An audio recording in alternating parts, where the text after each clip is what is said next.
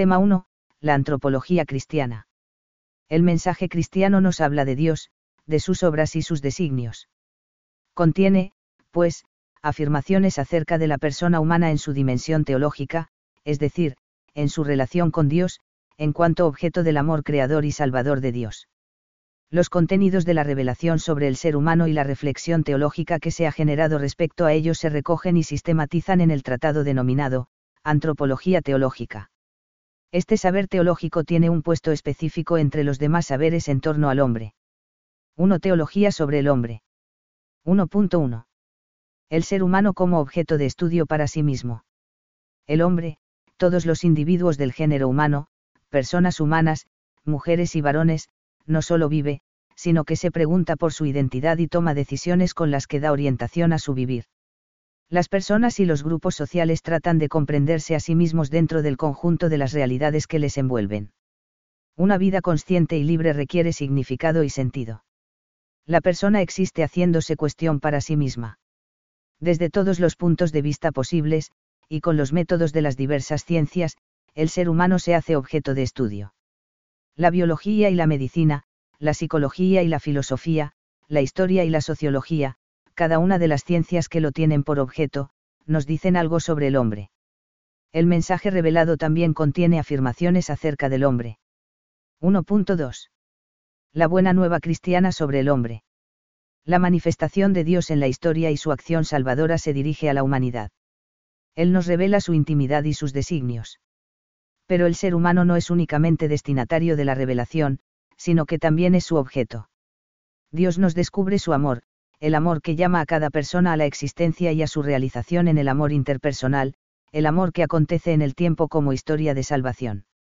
Por tanto, el ser humano es objeto de la revelación en su relación con Dios, en cuanto objeto del amor creador y salvador de Dios. La plenitud de la revelación y la acción salvadora de Dios tienen lugar en Jesucristo, el Verbo encarnado, Dios y hombre verdadero. En él se nos manifiesta del modo más pleno la identidad del Dios trino y de las personas humanas. Como afirma el Concilio Vaticano II, Cristo, el nuevo Adán, en la misma revelación del misterio del Padre y de su amor, manifiesta plenamente al propio hombre, y le descubre la sublimidad de su vocación, GS, N22. 1.3.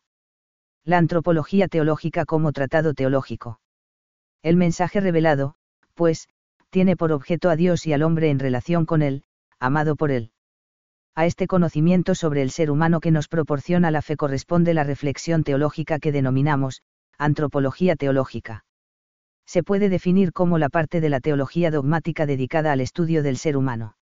Su punto de vista propio es la consideración de la persona humana, a la luz de la fe y en su dimensión más profunda y decisiva, en su relación con Dios. Su método es el propio de teología. Su punto de partida es la revelación divina. Reflexiona los contenidos de la fe transmitidos por el testimonio escrito y por el testimonio vivo. Lee la Sagrada Escritura y la vida de la Iglesia en comunión con el magisterio de los pastores tiene en cuenta lo celebrado en la liturgia y lo vivido por los maestros de espiritualidad.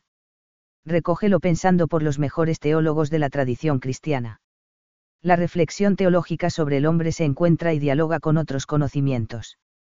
En primer lugar con las diversas filosofías, de donde toma un lenguaje críticamente establecido, que le permite expresarse en términos precisos y compartidos. También con las ciencias experimentales y las ciencias humanas, que enriquecen su punto de vista, le plantean cuestiones, y le obligan a desarrollar su propio discurso. En este diálogo, los saberes se matizan y enriquecen, superando visiones estrechas o parciales. 2. Los saberes sobre el hombre y su diálogo. 2.1. Los distintos saberes. En una sencilla aproximación, podemos dividir los saberes sobre el hombre en tres categorías, que dan lugar a otros tantos tipos de antropologías.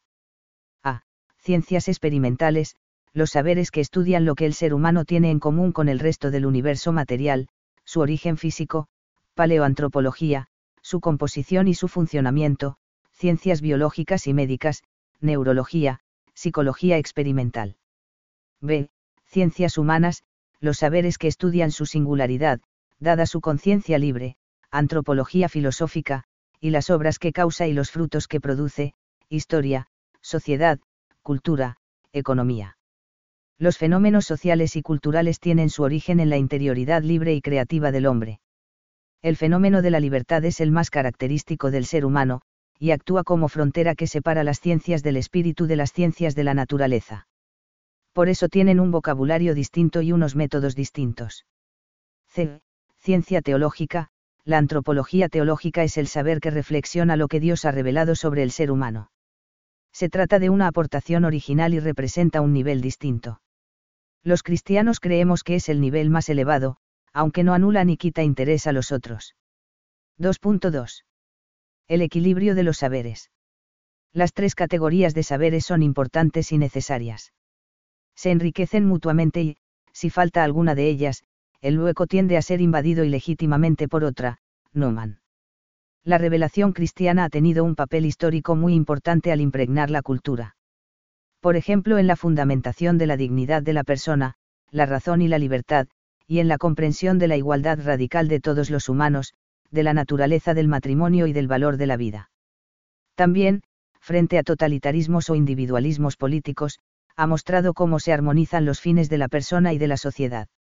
Durante el siglo XX, las humanidades, filosofía, historia, y, en general, las ciencias humanas, pedagogía, psicología, sociología, economía, estuvieron fuertemente influidas por ideologías que han deformado gravemente sus contenidos y sus métodos. Es el caso del marxismo, del nacionalsocialismo y otros totalitarismos, que se presentaban como concepciones globales y exclusivas del hombre y la sociedad, y que exigían una adhesión cuasi de fe. Las ideologías sin Dios acaban provocando la destrucción del hombre. Una gran dificultad para la justa comprensión del ser humano es el reduccionismo.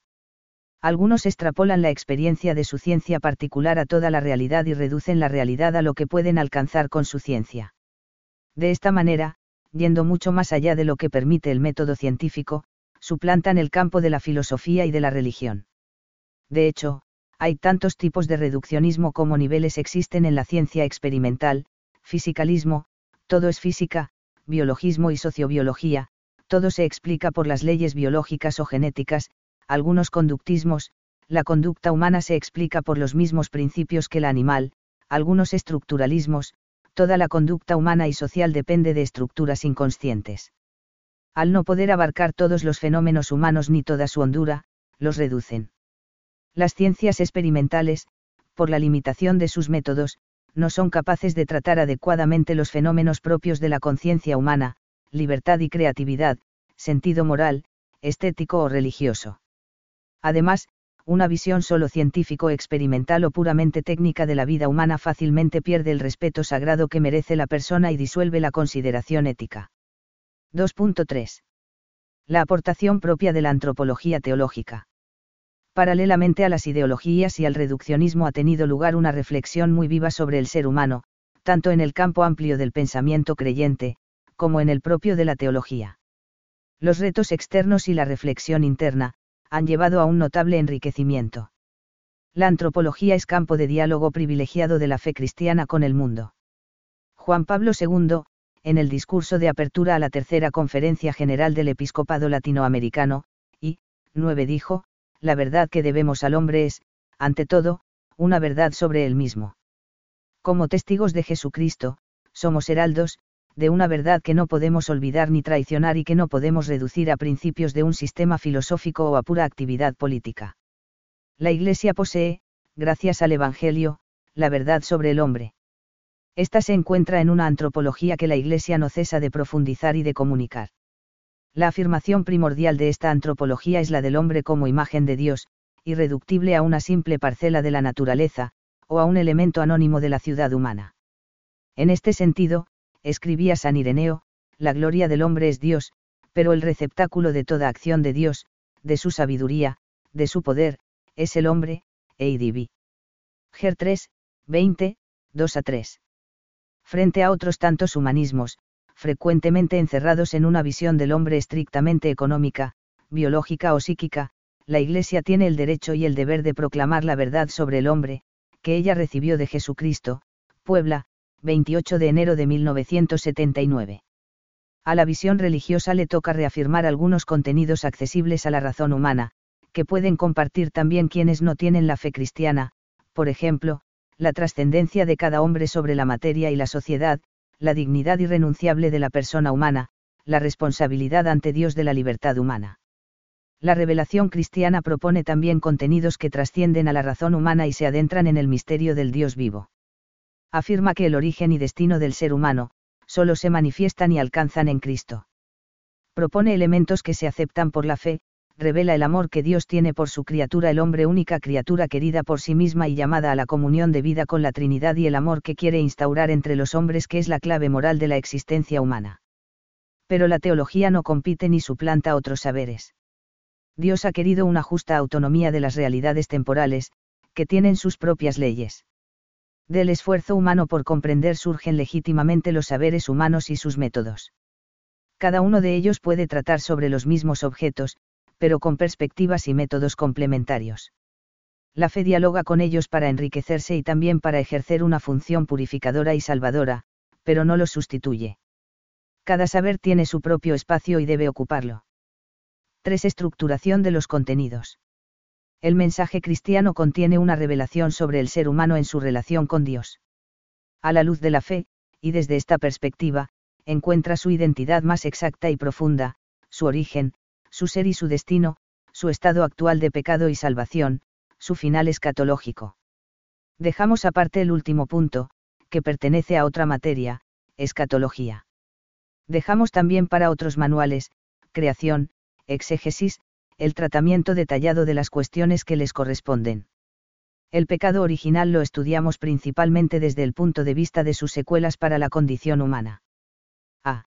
Estructuramos los contenidos de la antropología teológica en torno a los tres aspectos fundamentales de nuestra relación con Dios. La condición de criaturas libres llamadas a la comunión con Dios. La situación histórica de deterioro en la que recibimos la existencia, ya que el género humano, desde sus orígenes, fue infiel a los designios de Dios, lo que la teología ha denominado, pecado original.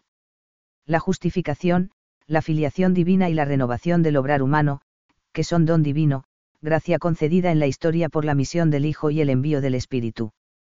B. Por tanto, la materia tiene tres partes, precedidas de algunos temas de fundamentación bíblica y de historia teológica, uno el ser humano creado por Dios a su imagen, dos herido por el pecado desde su origen, 3. Salvado por la misión de Cristo y del Espíritu. En la primera nos fijaremos en los distintos aspectos del ser humano creado como imagen de Dios. Trataremos sobre la vocación a la existencia y el sentido de la vida humana, de la persona, la conciencia y la libertad, la estructura espiritual y corporal, las relaciones humanas y el lugar del ser humano en el mundo. En la segunda nos adentraremos en el estado histórico del ser humano, que es un estado de pecado que no responde al plan original de Dios hay un contraste entre su ser imagen de Dios y, por una parte, su situación en el mundo, sufrimiento y muerte, y, por otra, las diversas heridas que afectan al comportamiento humano, ofuscación, desorden y debilidad.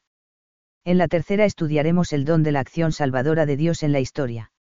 La persona humana es unida e identificada con Jesucristo mediante la participación en su misterio pascual, de la muerte a la vida en Cristo, por el Espíritu Santo.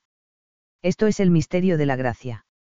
Estudiaremos la acción transformadora del Espíritu de Dios en el ser humano, y la acción de la persona humana renovada por este don, por esta gracia.